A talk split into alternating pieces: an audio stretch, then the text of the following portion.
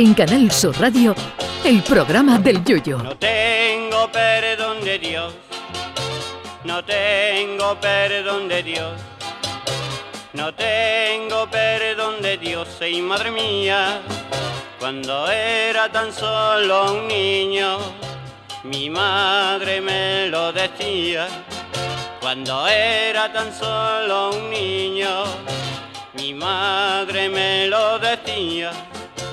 No tengo perdón de Dios, no tengo perdón de Dios, no tengo perdón de Dios.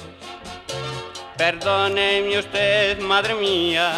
Que existe gente que no hace ni el huevo es una verdad absoluta. Que también hay alguna de esa gente que cobra por ello, también. Hay a quien no le gusta trabajar y eso de buscar empleo es ciencia ficción para ellos, pero también hay quien ama su trabajo y le gusta trabajar, pero se siente relegado por su empresa a no hacer prácticamente nada. En este último caso el sueldo es lo de menos, o no, pero para el resto de los mortales quizá esto marque la diferencia. Le dedico esta introducción al programa del Yuyo de hoy a Dermot Alastair Mills, que a ustedes no les sonará de nada, ni a mí tampoco, pero me lo he encontrado en una noticia que me ha llegado al alma. El tal Dermot Alastair Mills es un trabajador de la red de ferrocarriles de Irlanda, concretamente trabaja de director financiero. Bueno, trabaja, trabaja, ese es el problema.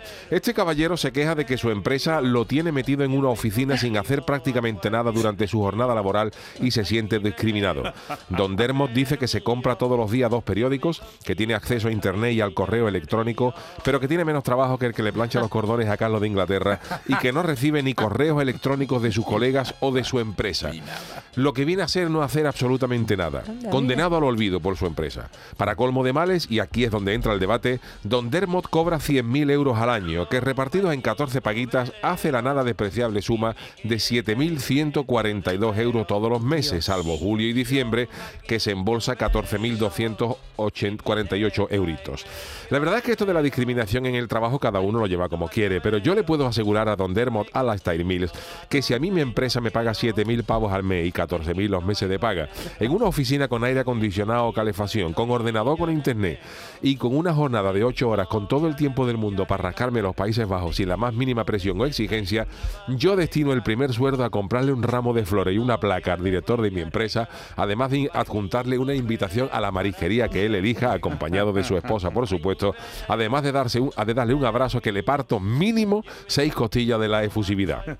Otras personas se agobiarían más que Spiderman en un descampado, pero les aseguro que yo no. Es más, si Don Dermot Alastair Mills nos está escuchando, yo tengo la solución a sus males. Le propongo un cambio de roles. Yo me voy a Irlanda con mi mariguilla y mis tres niños mañana mismo.